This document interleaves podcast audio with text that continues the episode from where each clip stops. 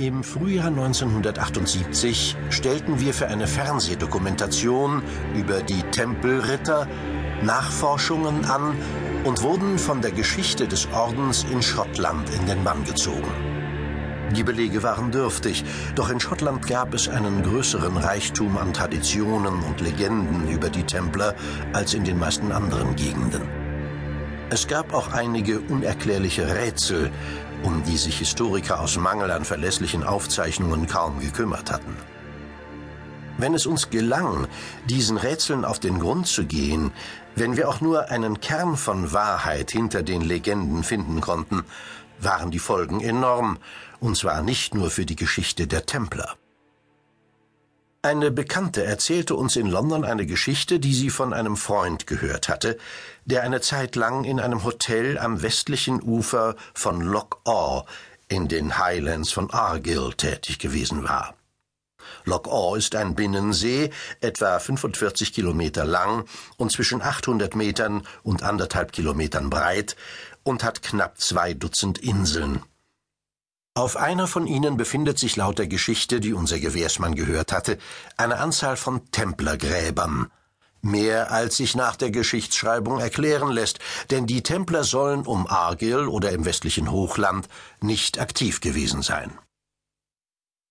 Auf derselben Insel sollte zudem die Ruine eines Templerordenshauses liegen, das in keinem unserer Verzeichnisse von Templerbesitzungen vorkam.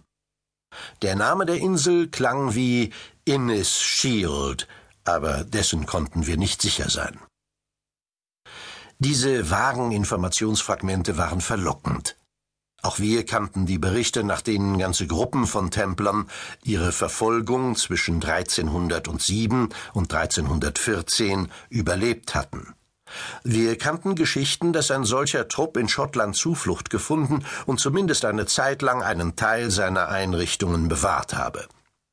Aber wir wussten auch, dass die meisten dieser Traditionen von den Freimaurern des 18. Jahrhunderts stammten, die bemüht waren, ihre Herkunft direkt von den Templern herzuleiten. Folglich waren wir äußerst skeptisch. Uns war klar, dass es keine von der Forschung akzeptierten Belege für ein Überleben der Templer in Schottland gab. Trotzdem verfolgte uns die Geschichte von der Insel. In jenem Sommer unternahmen wir ohnehin eine Forschungsreise in Schottland, und so beschlossen wir, sie um ein paar Tage zu verlängern. Loch Awe näherten wir uns vom Norden her und fuhren dann am Ostufer des Sees entlang. Nach einer Weile sahen wir eine kleinere Insel, auf der die Überreste eines Gebäudes sowie Steine zu erkennen waren, die zu Gräbern zu gehören schienen. An der gegenüberliegenden Seite der Straße lag das Dörfchen Portinnis Herrick. Die Insel selbst hieß laut den Karten, auf denen wir nachschauten, bald Innis Sea Rage, bald Innis Sea Ramek. Wir folgerten, dass dies die gesuchte Insel Innis Shield sein musste. Die Insel war knapp 40 Meter vom Ufer entfernt. Es dauerte recht lange, bis wir jemanden fanden, der bereit war, uns dorthin zu rudern. Die Insel erwies sich als Enttäuschung. Auf ihr entdeckten wir zwar die Mauerfragmente einer winzigen Kapelle, doch es war nicht festzustellen, ob die Überreste wirklich einst zu einer Templerkirche gehört hatten. Jedenfalls waren sie zu klein für ein Ordenshaus.